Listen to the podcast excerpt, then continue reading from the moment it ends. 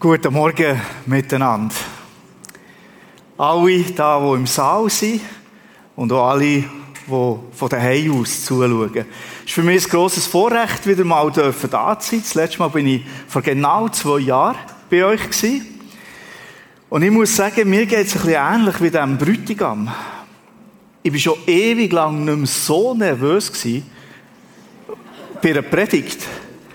Die letzte habe ich nämlich vor Leuten gehalten, die ich gesehen habe, am 8. März. Und seitdem bin ich auch nie mehr in einem Live-Gottesdienst gewesen. Es ist auch meine Premiere, in einem Livestream sein. Das habe ich auch noch nie erlebt. Also ich bin mal gespannt, wie das soll gehen. Und wenn ich schon so bei Bekenntnissen, noch zwei Bekenntnisse hinterher. Ich bin ein Skeptiker. Für mich ist wichtig, dass ich Sachen verstehe, dass ich den Sachen auf den Grund gehe, dass ich herausfinde, wie etwas funktioniert oder, oder was die Wahrheit ist oder wie man das kann verstehen kann. Das habe ich jetzt gerade wieder gemerkt, die Pandemie. Ich habe Stunden, aber Stunden verbracht, mit Sachen zu lesen und zu hören und zu verstehen. Und ich muss sagen, ich verstehe es eigentlich immer noch nicht. Aber es ist vielleicht auch ein Grund, warum ich in der Theologischen Kommission gelandet bin von FG Schweiz, weil da geht es ja darum, der Sache auf den Grund zu gehen. Ich bin ein Skeptiker. Auf der anderen Seite, oder nicht auf der anderen Seite, das zweite Bekenntnis, ich bin mit 19 Jahren zum Glauben an Jesus Christus gekommen. Und das hat mein Leben total umkrempelt.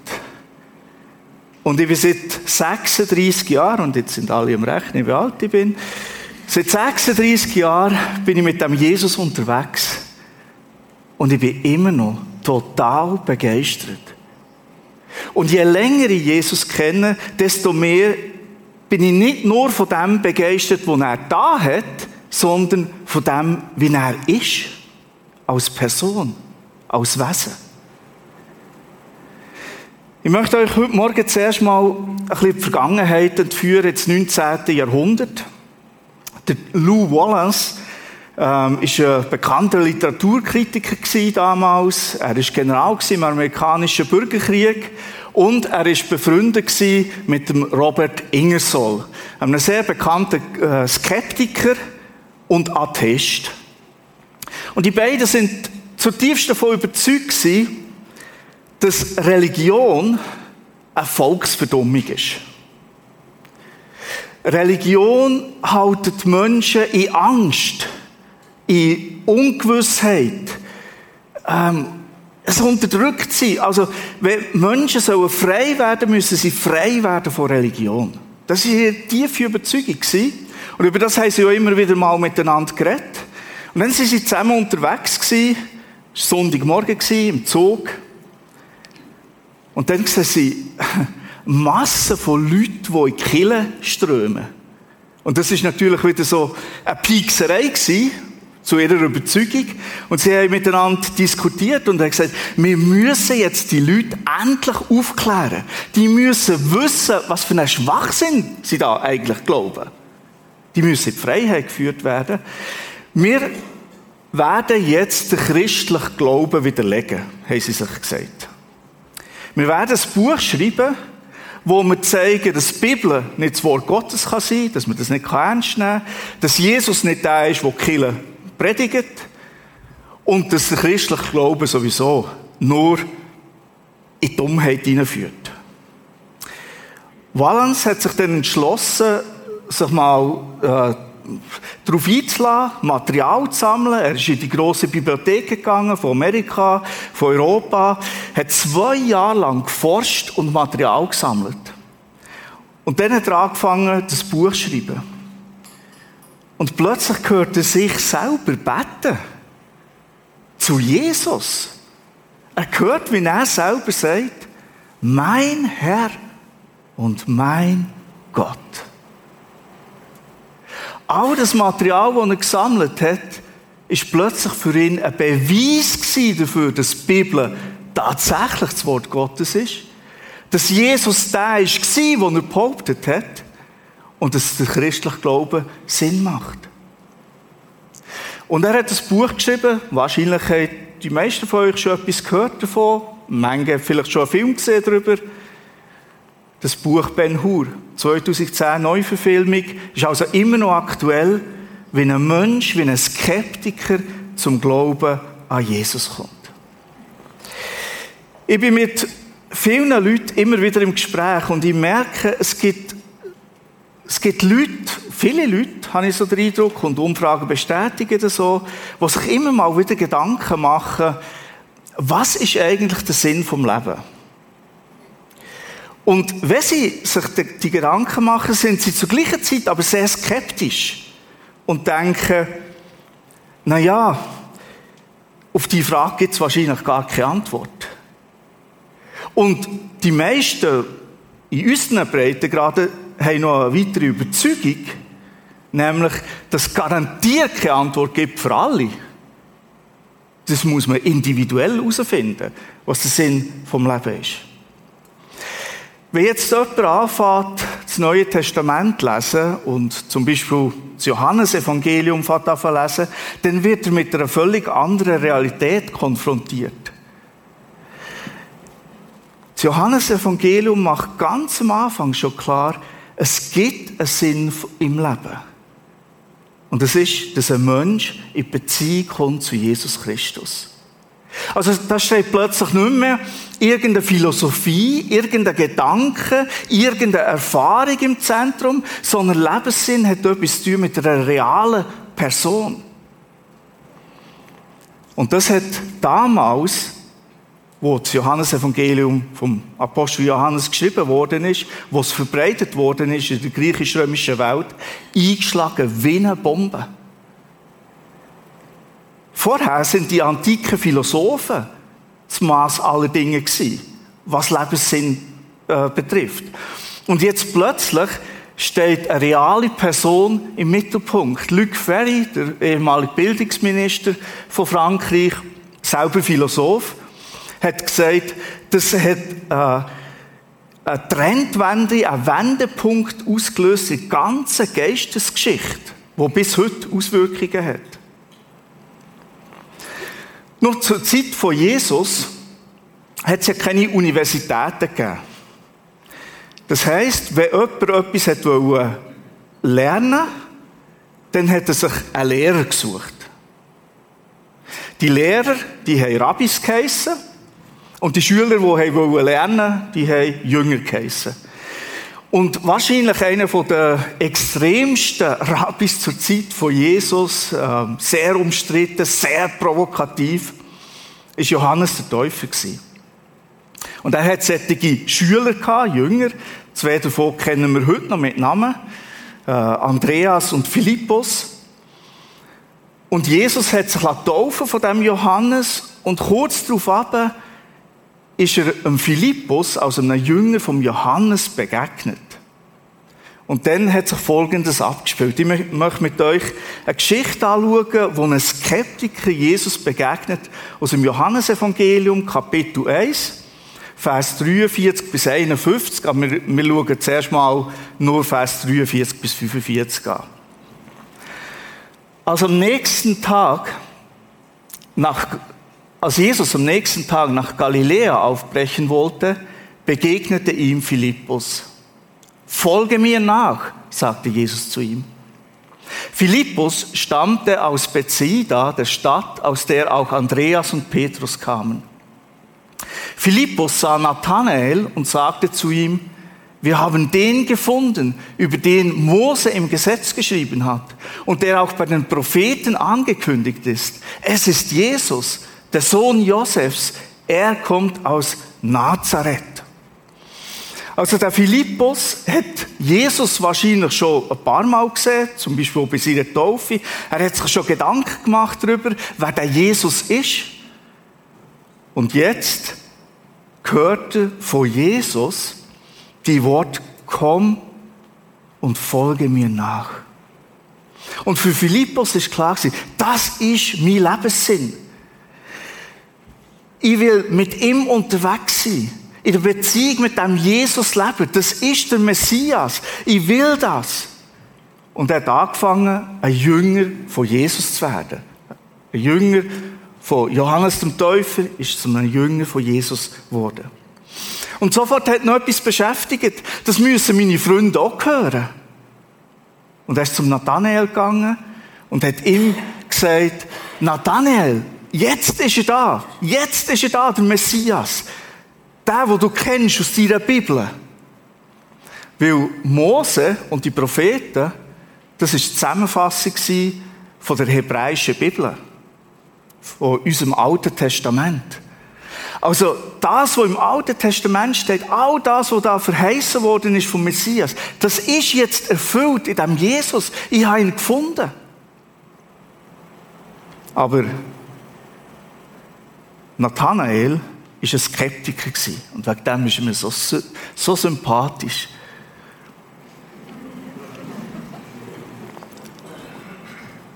Ja, warum war er ein Skeptiker Wir wissen heute aus der Geschichte, dass zur Zeit von Jesus ganz, also ganz viel, etwa ein Dutzend Leute auftreten sind, die behauptet haben, sie seien der Messias.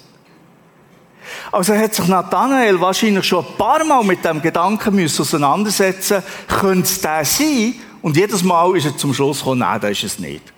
Also der sicher nicht. Und jetzt kommt der Philippus wieder mit einer neuen Vari Variation. Das soll es jetzt sein. Schauen wir mal an, wie Nathanael reagiert hat. Aus Nazareth, entgegnet Nathanael. Kann aus Nazareth schon Gutes kommen?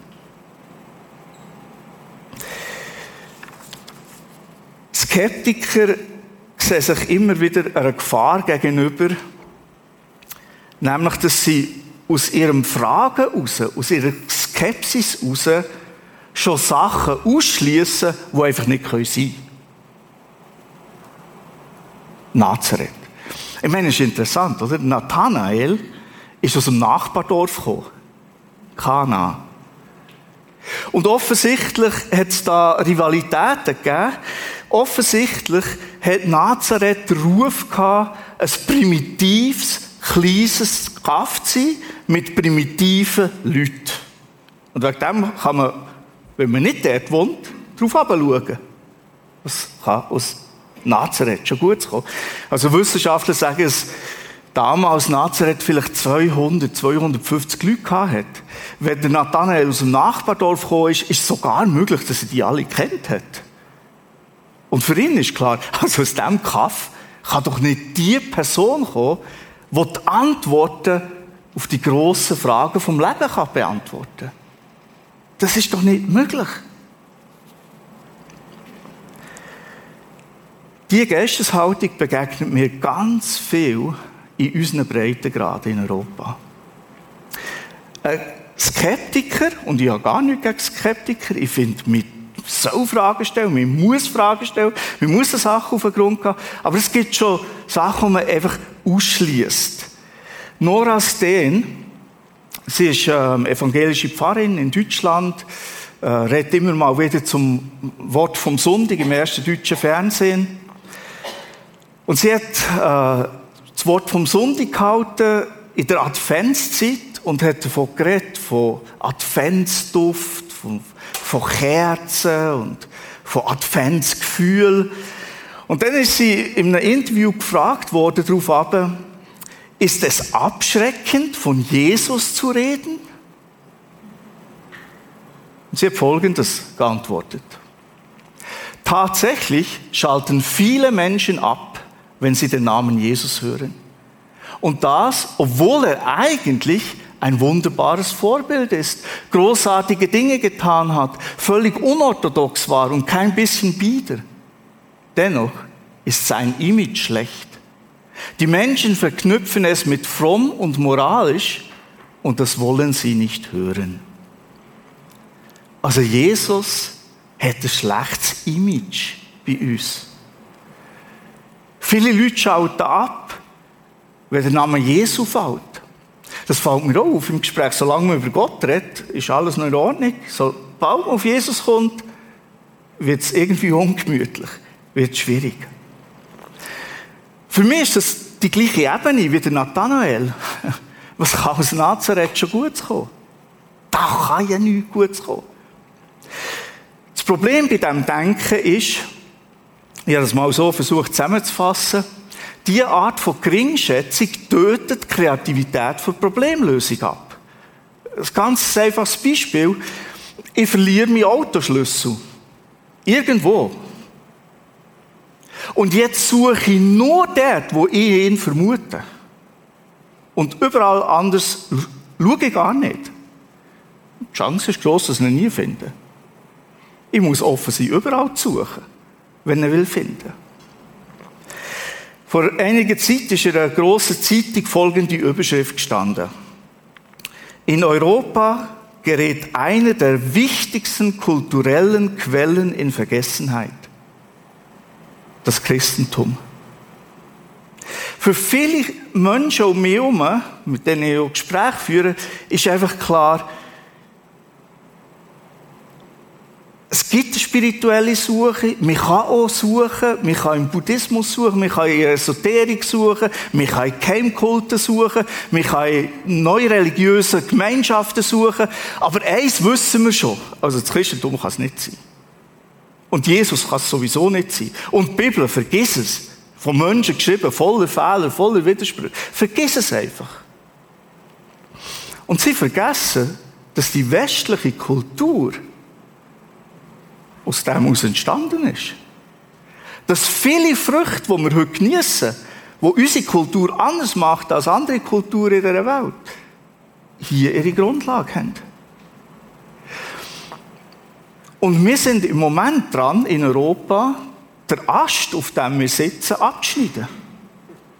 Weil wir genau das auf die Seite schieben. Also wer wirklich Skeptiker ist und sich mit dem mal auseinandersetzen will, dem empfehle ich zwei Bücher. Beide vom Vishal Mangavadi, äh, indischer Philosoph und Theologe, wo uns Europäer zeigt, was wir eigentlich haben in unserer Kultur, warum das alles so entstanden ist und was wir im Moment am Verlieren sind, wenn wir nicht aufpassen. Nun, ich komme zurück zu Nathanael. Was kann aus Nazareth schon Gutes kommen? Wie, wie geht Philippus mit einem skeptischen Freund um? Philippus sagte nur, komm mit und überzeug dich selbst. Also im Griechischen steht sogar ganz einfach, komm und sieh. Komm und sieh. Prüf's. Such den Jesus mal. Begegne dem Jesus mal. Das ist das, was du brauchst. David Hume, er war schon ein ganz bekannter äh, Atheist, ein Philosoph. Und er hat verschiedene, verschiedene Schriften verfasst gegen das Christentum auch. Und trotzdem ist er sehr häufig am Sonntag in die Kirche gegangen. Vor allem zum schottischen ähm, Pastor John Brown. Und wegen dem ist er nachher gecancelt worden von seinen Freunden. Ja, ja, gross erzählen, es gibt keinen Gott, es gibt keinen Gott, wir wissen es, und dann in die Kille rennen. ist ein bisschen widersprüchlich. Hume hat ihnen folgende Antwort gegeben. Ich glaube nichts von dem, was er sagt. Aber er glaubt. Einmal in der Woche möchte ich jemand hören, der glaubt, was er sagt. Das ist eine philosophische Antwort. Wenigstens eine Woche wird ich jemanden hören, der eine Überzeugung hat. Der das glaubt. Ich weiß nicht, ob das der einzige Grund war oder ob vielleicht auch ein Grund war, dass er gemerkt hat, die haben etwas, das ich nicht habe. Und eigentlich möchte ich so haben. Aber eigentlich ist mein Intellekt mir im Weg. Weil meine Überzeugung ist, das kann alles nicht stimmen.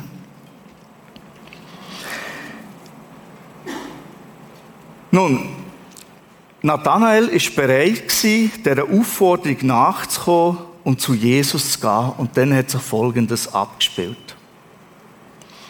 Als Jesus Nathanael kommen sah, sagte er, seht, da kommt ein wahrer Israelit, ein durch und durch aufrichtiger Mann. Was ist das für eine Begrüßung? Also ich würde mich schon geschmeichelt fühlen, wenn ich zu Jesus würde und Jesus würde es mir sagen. Aber wenn dann noch ganz viele Leute um uns stehen und das auch noch hören, oder? Schon noch spannend. Ich weiß nicht, was im Nathanael alles abgegangen ist, aber bei mir hat so eine Begrüßung hat einfach viele Fragen ausgelöst. Woher kennt er mich? Und vor allem auch, warum oder woher nimmt er sich das Recht, über mich ein moralisches Urteil zu fällen?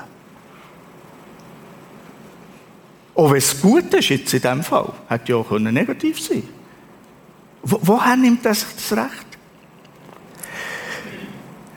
McIntyre, ebenfalls ein Philosoph, hat folgendes Buch geschrieben, Verlust der Tugend zur moralischen Krise der Gegenwart. Und er stellt folgende These auf. Wenn wir nicht wissen, wofür etwas gemacht ist oder bestimmt ist, dann können wir auch nicht wissen, ob das gut ist oder schlecht. Also wir müssen den Zweck von etwas kennen. Und dann bringt er ein einfaches Beispiel mit einer Uhr. Wenn ich keine Ahnung habe, wofür eine Uhr da ist, kann ich nicht sagen, ob sie gut ist oder schlecht. Wenn ich zur Überzeugung komme, eine Uhr ist da, um einen Nagel einzuschlagen, dann komme ich zum Schluss, das ist schlecht. Eine Uhr ist schlecht.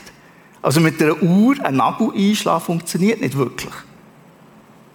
Wenn ich weiss, die Uhr ist dazu da, um mir zeitliche Orientierung zu geben über den Tag und mit einem Datum sogar über einen Monat, wo ich mich befinde, dann komme ich zum Schluss, mhm, eine Uhr ist eine gute Sache. Und jetzt wendet er das Ganze auf uns Menschen an und sagt, bevor wir nicht wissen, wozu der Mensch geschaffen ist, können wir nicht beurteilen, ob ob es ein guter Mensch ist oder ein schlechter Mensch. Und er geht dann weiter und führt das langs und breit aus und sagt, das ist das Problem der Agnostiker und Atheisten. Die dürften eigentlich nie ein moralisches Urteil fällen, weil wir haben ja gar keinen Zweck, wir haben sie einfach entwickelt. Es gibt keine moralische Instanz, die dann einen Maßstab gibt, was gut ist und was schlecht. Ausser wir glauben, es gibt einen Schöpfer, der uns gemacht hat zu einem bestimmten Zweck. Zum Beispiel, um in einer lebendigen Beziehung mit Gott zu leben. Also dort wird dann deutlich, ob das stimmt oder nicht. Nathanael hat sofort gemerkt, also da ist eine ganz besondere Person, die mich scheinbar kennt und wo ein Urteil über mich fällt, wo mir im Moment schmeichelt. Aber trifft das nicht genau das Bedürfnis, das wir haben? Eine Person, die uns durch und durch kennt und wo uns brutto annimmt, wie wir sind. Und durch und durch kennen bedeutet in diesem Zusammenhang, er kennt all meine Leichen im Keller, er kennt all meine dunklen Geheimnisse, er weiß, wie ich bin, wenn niemand da ist. Er kennt meine Gedankenwelt. Und sagt trotzdem noch Ja zu mir. Ist das nicht ein Grundbedürfnis, das jeder von uns hat? Angenommen und lieb, geliebt zu werden mit allen Schattenseiten, die wir auch haben? Auf jeden Fall hat das beim Nathanael etwas ausgelöst. Wir schauen weiter in den Text hinein. Verwundert fragt Nathanael, woher kennst du mich? Und Jesus antwortete, schon bevor Philippus dich rief, habe ich dich gesehen. Ich sah dich, als du unter dem Feigenbaum warst. Also Philippus fragt genau die Frage, die ich mir auch gestellt habe. Woher kennst du mich? Und Jesus sagt zuerst mal schon, bevor Philippus dich rief, also ich, ich habe dich gesehen, ich weiß, wer du bist. Ich weiß, was du da hast, ich weiß, was du denkst, ich, ich kenne dich. Und dann kommt so die kryptische Aussage, ich habe dich gesehen unter einem Feigenbaum. Hättest du schon mal darüber nachgedacht, was das für einen Sinn soll haben, so etwas zu sagen? Jesus, hm? Äh, wir haben ein kulturelles Problem. Wenn wir in der damaligen Kultur gelebt hätten, hätten wir sofort gewusst, was er damit meint. Das ist nämlich ein geflügeltes Wort unter den Rabbiner, wenn jemand sich mit der Heiligen Schrift auseinandergesetzt hat, die Bibel gelesen hat, betet hat, sich ausgerichtet hat auf Gott, haben sie dem gesagt, bist unter dem Feigenbaum gehockt. Das ist das Bild. Also, Jesus sagt, äh, Nathanael, ich, ich habe deine Sehnsucht gesehen, mit Gott in Verbindung zu sein. Ich habe gesehen, wie du die Bibel gelesen hast.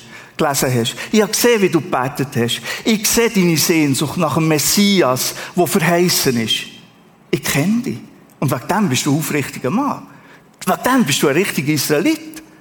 Weil deine Sehnsucht für die Beziehung zu Gott ist genau das, wozu ich dich geschaffen habe.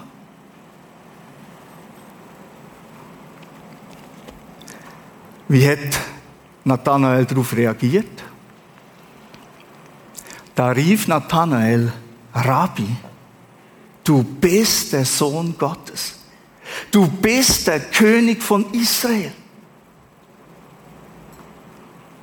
Nathanael hat eine Glaubensentscheidung getroffen. Er ist zur Überzeugung gekommen, der Jesus aus Nazareth, von Nazareth kann ja nicht gut kommen, aber der Jesus von Nazareth, das ist wirklich der Messias. Und hat ihm das auch ausdrückt in einem Bekenntnis. Jesus antwortet ihm, weil ich dir gesagt habe, dass ich dich unter dem Feigenbaum sah, glaubst du? Aber du wirst noch viel Größeres erleben. Jesus weiß, dass er selber die Antwort auf die Sehnsucht der Skeptiker ist. Und es ist doch interessant, dass Jesus zum Nathanael nicht sagt, hey super, hast du das erkannt, wer ich bin? Super, ja, das bin ich. Ich bin der Erlöser. Ich bin der Sohn Gottes. Ich bin vom Himmel gekommen auf die Erde, um euch von der Erde mit dem Himmel in Verbindung zu bringen. Ich bin's. Also für mich tönt die Antwort von Jesus eher so in die Richtung, Nathanael, jetzt hast du gerade vor kurzem Philippus gesagt, aus Nazareth kann nichts Gutes kommen. Also von dort kommt der Messias garantiert nicht her. Weil er gewusst hat aus seiner Bibel, der kommt aus Bethlehem. Aber man kann ja in Bethlehem geboren sein und dann an einem anderen Ort leben.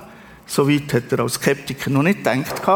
Auf jeden Fall, Jetzt machst du ein emotionales Erlebnis, wie ich dir sage, dass ich dich gesehen habe beim Betten und beim Bibellesen. Und schon ist für dich alles klar. Schon bin ich für dich der Messias. Nathanael, denk ein bisschen mehr darüber nach. Gang der Sache auf den Grund. Es braucht mehr. Nun, wenn Menschen anfangen, über Jesus nachdenken, werden sie merken, da steckt viel mehr dahinter, als ich ganz am Anfang gedacht habe. Wenn Menschen zum Glauben an Jesus kommen, ist meine Erfahrung, stehen folgende Gedanken im Vordergrund.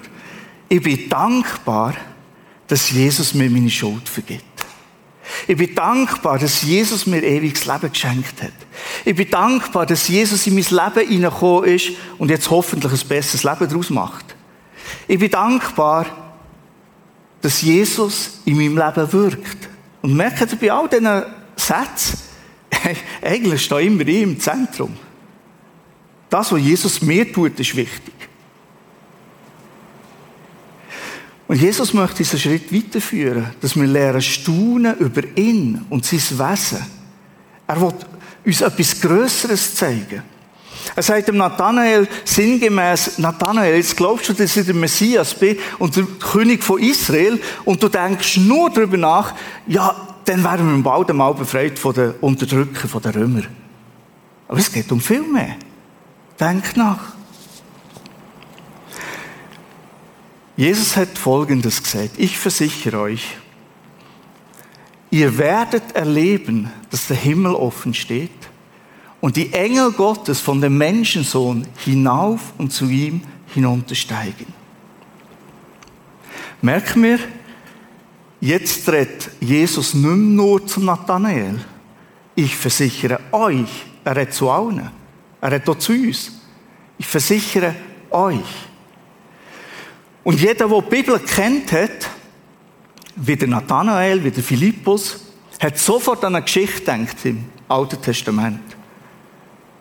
Jakob hat träumt und hat so einen Himmelsleiter gesehen. Hat gemerkt, plötzlich ist der Himmel offen und da gibt es eine Verbindung zwischen Himmel und Erde. Und da gehen Engel auf und ab. Die Gegenwart Gottes ist da. Und Jesus sagt damit, hey, Leute, ich habe euch den Himmel aufgetan. Ich habe euch den Himmel aufgeschlossen. Ich bin vom Himmel auf die Erde gekommen, weil ihr nicht von der Erde in den Himmel könnt. Die haben keine Beziehung zu Gott. Wenn ich nicht die Beziehung herstelle, indem ich Mensch werde, indem ich ein Leben führe, wo Gott seine hohe Freude hat dran, weil es ein vollkommenes Leben ist, und dann bereit bin, all euer Versagen, all eure Schuld, all das, was euch trennt von Gott, auf mich zu nehmen, um euch den Himmel aufzuschließen, hättet ihr keinen Zugang zum Himmel. Aber ich bin die Himmelsleiterin. Ich, der Menschensohn, bekomme, damit ihr Möglichkeit habt, mit dem heiligen Gott im Himmel in Verbindung zu treten. Und das ist euer Lebenssinn. Mit dem Schöpfer zusammen Gemeinschaft zu haben durch einen Erlöser. Ich weiß nicht, wie gut du Jesus kennst und wie lange du schon mit Jesus unterwegs bist. Aber es ist nicht so, dass uns im Alltag die Sicht sehr schnell verloren geht, dass wir mit dem Himmel in Verbindung sind, durch Jesus. Und dass wir jederzeit einen offenen Himmel haben, durch Jesus. Und dass wir jederzeit mit grossen Erwartungen können leben Grosses zu erleben mit Jesus. Weil er alles kann tun in meinem Leben, was er will tun. Ich möchte euch Mut machen, das Bild von Leitern einfach immer wieder neu am Morgen in Erinnerung rufen. Ich gehe heute ich nehme jetzt ein anderes Bild, mit ausgefahrener Antenne durchs Leben. Weil ich einen offenen Himmel habe. Und das hat Jesus gemacht für mich. Und vielleicht gibt es heute Morgen auch Leute da, die den Jesus gar nicht kennen. Sie haben keine Ahnung, ähm, wie sie in der Beziehung zu dem Jesus stehen. Vielleicht sind sie noch skeptisch. Oder bist du skeptisch? Ja, kann der Jesus wirklich die Lebensfragen von mir beantworten? Kann der wirklich in mein Leben hineinkommen? Kann der wirklich den Himmel aufschließen für mich? Ich möchte dir Mut machen, das einfach auszuprobieren. Du kannst ein einfaches Gebet beten. Ich möchte das Gebet vorbeten. Ich werde immer einen Satz laut vorbeten.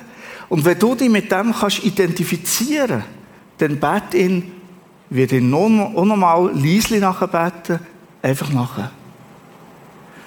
Und du kannst heute die Himmelsleiter in dein Leben hineinbekommen, wo die Engel Gottes auf und ab gehen, wo eine ständige Beziehung da ist zum Gott im Himmel. Ich will beten. Herr Jesus Christus, ich glaube, dass du der Sohn Gottes bist. Herr Jesus Christus, ich glaube, dass du der Sohn Gottes bist. Ich vertraue darauf, dass du der versprochene Retter bist. Ich vertraue darauf, dass du der versprochene Retter bist. Ich rechne damit, dass du die Leiter im Himmel bist für mich. Ich rechne damit, dass du die Leiter im Himmel bist für mich.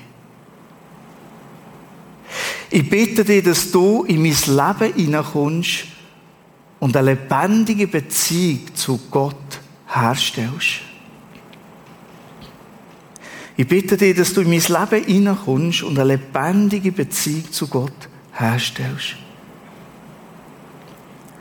Ich bringe dir alles Trennende, alles Versagen, alle Fehler, alle Schuld, alles, was mich irgendwie vom heiligen Gott trennen kann. Und bitte dich um Vergebung. Ich bringe dir alles Trennende, alle Schuld, alle Sünde und bitte dich um Vergebung. Ich glaube, dass du meine Leiterin in die Gegenwart Gottes bist. Ich danke dir ganz herzlich dafür. Amen.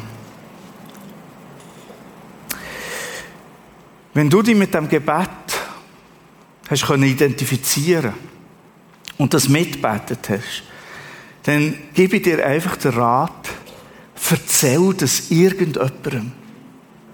Am besten geht nach dem Gottesdienst. Oder daheim, erzähl das einfach irgendjemandem, der Jesus kennt. Und du wirst merken, das wird die Entscheidung, die du ausdrückt hast im Gebet, verfestigen und stärken. Und ich wünsche euch eine wunderschöne, gesegnete Woche.